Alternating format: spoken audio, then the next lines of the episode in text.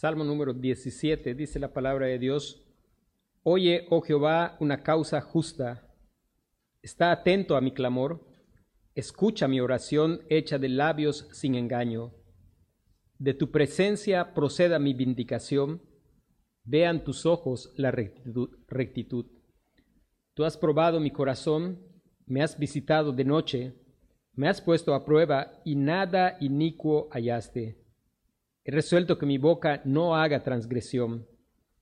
En cuanto a las obras humanas, por la palabra de tus labios, yo me he guardado de las sendas de los violentos. Sustenta mis pasos en tus caminos, para que mis pies no resbalen. Yo te he invocado por cuanto tú me oirás, oh Dios. Inclina a mí tu oído, escucha mi palabra. Muestra tus maravillosas misericordias, tú que salvas a los que se refugian a tu diestra, de los que se levantan contra ellos. Guárdame como a la niña de tus ojos Escóndeme bajo la sombra de tus alas, de la vista de los malos que me oprimen, de mis enemigos que buscan mi vida. Envueltos están con su grosura, con su boca hablan arrogantemente, han cercado ahora nuestros pasos, tienen puestos sus ojos para echarnos por tierra. Son como león que desea ser presa, y como leoncillo que está en su escondite.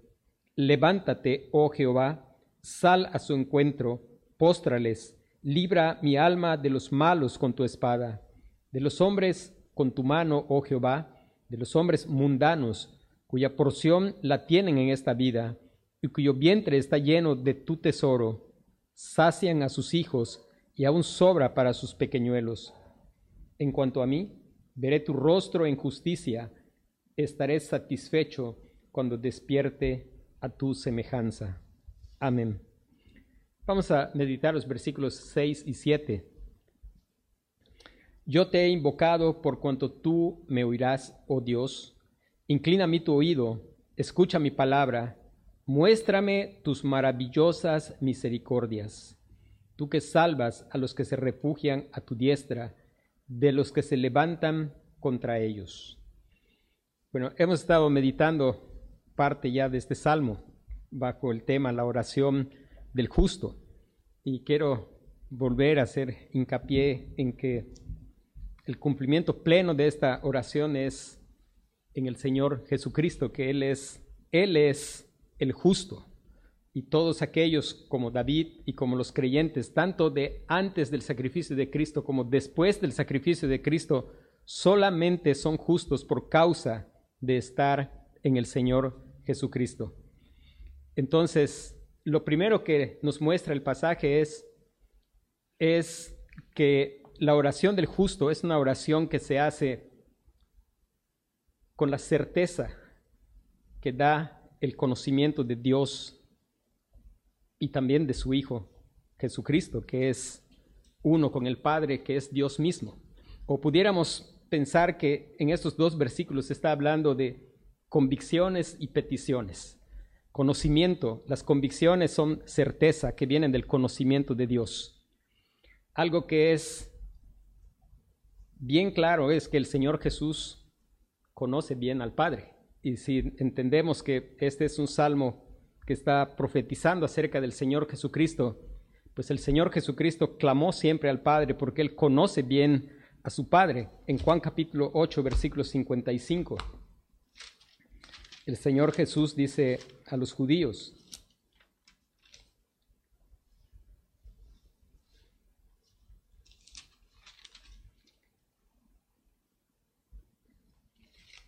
Leemos desde el versículo 53, dice, ¿eres tú acaso mayor que nuestro padre Abraham, el cual murió y los profetas murieron? ¿Quién te haces a ti mismo? Respondió Jesús, si yo me glorifico a mí mismo, mi gloria nada es. Mi Padre es el que me glorifica, el que vosotros decís que es vuestro Dios, pero vosotros no le conocéis, mas yo le conozco, y si dijere que no le conozco sería mentiroso como vosotros, pero le conozco y guardo su palabra. El Señor Jesús, sabemos que él podía invocar al Padre en todo momento, en varias ocasiones en la Escritura se nos muestra al Señor Jesucristo en comunión con el Padre, y él podía invocar al Padre con la certeza que él tenía porque él conocía al Padre. Él conocía al Padre y él sabía que el Padre iba a prestar atención a su, dice, inclina a mí tu oído, escucha mi palabra. La certeza que puede tener el Señor Jesús para con su Padre y es la certeza que puede tener aquel que ha sido justificado por la fe, puede tener la misma certeza que va a ser escuchado por causa de estar en el Señor Jesucristo. Es solamente porque estamos en Cristo, porque oramos en el nombre de Cristo, que podemos tener la certeza de ser escuchado y no hay ninguna otra razón por la cual podamos acercarnos para ser escuchados. La Biblia nos habla en diferentes lugares que nos podemos acercar confiadamente al trono de la gracia, podemos invocar al Señor con la certeza de que Él nos va a escuchar. Dice Isaías 33, 33, dice, clama a mí y yo te responderé y te enseñaré cosas grandes y ocultas que tú no conoces. El creyente está confiado, no en su propia justicia, sino confiado en que Él está vestido de la justicia del Señor Jesucristo. Él está confiado de que el Padre se agrada en el Hijo y por lo tanto responde las oraciones que hacen los que están en el Señor Jesucristo por causa de su unión con Cristo. La certeza, la certeza de conocer a Dios y de conocer a su Hijo. Para conocer a Dios el Padre necesitamos conocer a Dios el Hijo. Él es la imagen misma de su substancia, Él es el resplandor de su gloria. Dice Juan en el Evangelio de Juan, a Dios nadie le vio jamás, el unigénito Hijo que está en el seno del Padre, Él le ha dado a conocer. No hay manera que podemos llegar a conocer a Dios sino a través de conocer al Señor Jesucristo. Y solo conociendo al Señor Jesucristo el creyente puede tener certeza de que el Señor prestará atención a su oración, de que el Señor va a inclinar su oído y va a escuchar sus palabras. Otra de las cosas que podemos ver que Él tiene como certeza es lo que dice en la segunda parte del versículo 7. Dice, tú que salvas a los que se refugian a tu diestra, de los que se levantan contra ellos. Tú que salvas a los que se refugian a tu diestra. Una certeza de ser escuchado. El Señor Jesús conocía plenamente a su Padre y se acercaba con confianza. Los que estamos en Cristo, por su gracia, estamos creciendo en conocimiento del Señor y cada vez podemos acercarnos con mayor, con una confianza creciente, pero también la confianza de que el Señor salva a los que se refugian a su diestra de aquellos que se levantan contra ellos. Cuando nosotros recorremos la escritura, empezando con, con David, sabemos que el Señor obró en David y lo rescató de aquellos que se levantan contra ellos. Saúl nunca pudo terminar con su vida por más que se lo propuso. El Señor siempre lo libró. Él pudo enfrentar a Goliat y Goliat dijo que iba a dar a repartir su carne para que coman las aves. Y lo que sucedió fue exactamente lo contrario, porque el Señor lo libró de Goliat. En cada uno de los enemigos que se levantaron contra él, de cada uno de sus enemigos que se levantaron contra él, el Señor lo libró. Podemos pensar en otros otros personajes de la escritura, de personas que confiaron en el Señor y también fueron librados. Podemos pensar en los amigos de Daniel, confiaron en el Señor y el Señor los libró. Podemos recordar a Daniel en el foso de los leones. Pero Dios no siempre obra de la misma manera. Y quisiera que pudiéramos ver que siempre, siempre libra a aquellos que se refugian en Él, pero no siempre de la misma manera. Dice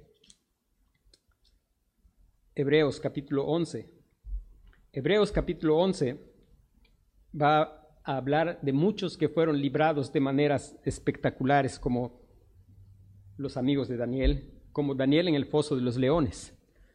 Pero Dios siempre libró a aquellos que se refugian en Él de la mano de aquellos que se levantan contra ellos.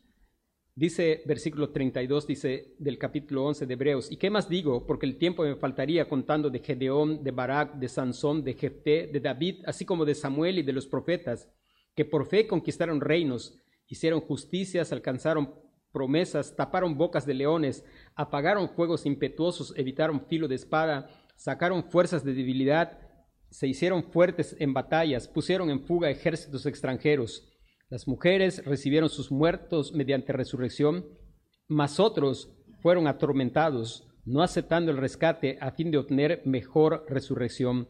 Otros experimentaron vituperios y azotes, y a más de esto prisiones y cárceles. Fueron apedreados, aserrados, puestos a prueba, muertos a filo de espada. Anduvieron de acá para allá cubiertos de pieles de ovejas y de cabras, angustiados y maltratados, de los cuales el mundo no era digno, errando por los desiertos, por los montes, por las cuevas y por las cavernas de la tierra. Y todos estos, aunque alcanzaron buen testimonio mediante la fe, no recibieron lo prometido, proveyendo Dios alguna cosa mejor para nosotros, para que no fuesen ellos perfeccionados aparte de nosotros. Algunas ocasiones Dios se glorificó haciendo que sus hijos que se ampararon en Él no se quemaran, pero hubo ocasiones en que Dios los dejó quemar, pero de todos modos los libró porque la muerte no nos puede separar del amor de Dios. Nada nos puede separar, ni lo presente, ni lo porvenir, ni la muerte. El que está en el Señor Jesucristo cuando es perseguido y termina con la muerte, puede decir con el apóstol Pablo, porque para mí el vivir es Cristo y el morir es ganancia. El morir es ser librado, es pues dejar de, batallar con este cuerpo de pecado y estar presente en el Señor. Al final aun si eso le da gloria a Dios, resulta en que Él siempre, no siempre de la misma manera, pero siempre libera a los que confían, se refugian en Él de aquellos que, se, que los oprimen. Y Dios lo hace de diferentes maneras. Algunas veces destruye físicamente a aquellos que, aquellos que oprimen a su pueblo. Algunas veces lo hace salvándolos. El apóstol Pablo está en esa categoría. Dice, tú salvas a los que se refugian a tu diestra de los que se levantan contra ellos.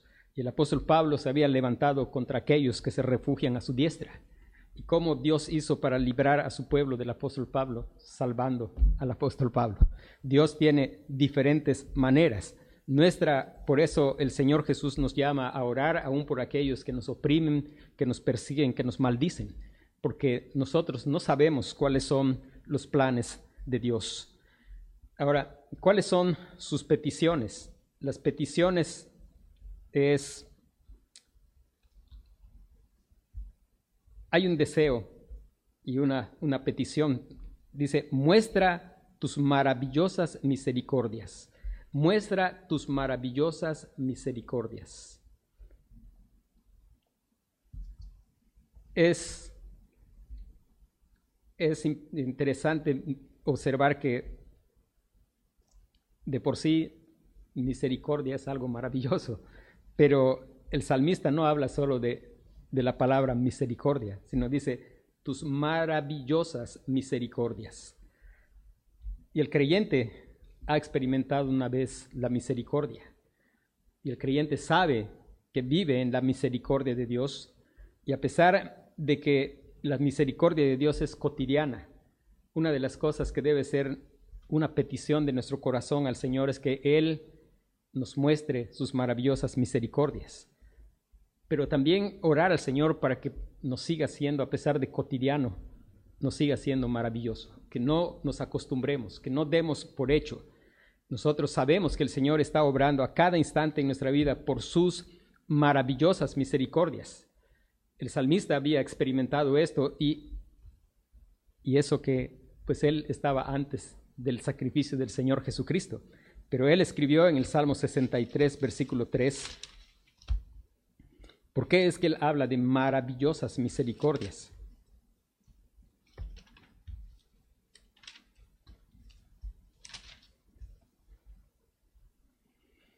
Dice, porque mejor es tu misericordia que la vida, mis labios te alabarán. Mejor es tu misericordia que la vida. Creo que hay algo que el ser humano estima es la vida. Estimamos nuestra vida, todos cuidamos nuestra vida, cuidamos nuestra salud, pero el salmista había llegado a una conclusión. La misericordia del Señor, que es maravillosa, es mejor que la vida misma. Tu misericordia es mejor que la vida. De hecho, aquellos de nuestros hermanos que el Señor permitió que su vida les fuera arrebatada, experimentaron la maravillosa misericordia del Señor. Ellos habían, tenían salvación por misericordia. Y por misericordia, a pesar de que Dios dejó que sus enemigos les quitaran la vida, en ese mismo instante ellos pues pararon de todo sufrimiento. Ellos están en la presencia del Señor y eso es una maravillosa misericordia de Dios. Lamentaciones 3, versículo 22.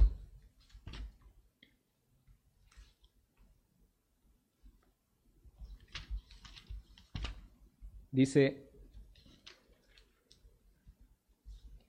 por la misericordia de Jehová es que no hemos sido consumidos, porque nunca decayeron sus misericordias. Nuevas son cada mañana. Grande es tu fidelidad. Por la misericordia de Jehová es que no hemos sido consumidos, porque nunca decayeron sus misericordias. Nuevas son cada mañana. Grande es tu fidelidad. Y el versículo 32 dice, antes se aflige, también se compadece según la multitud de sus misericordias, porque no aflige ni entristece voluntariamente a los hijos de los hombres. El contexto en el que el salmo fue escrito es un contexto igual de aflicción, pero de alguien que el Señor ha querido revelarse, alguien que por misericordia está en el justo, y que sabe que aún en medio de la dificultad de la vida está presente la misericordia de Dios. Aún cuando tenemos dificultades, aún cuando enfrentamos situaciones, una de las cosas importantes que nosotros tenemos que recordar es la misericordia de Dios. Que Dios nos haga anhelar seguir experimentando lo que una vez experimentamos en aquel tiempo de nuestra salvación.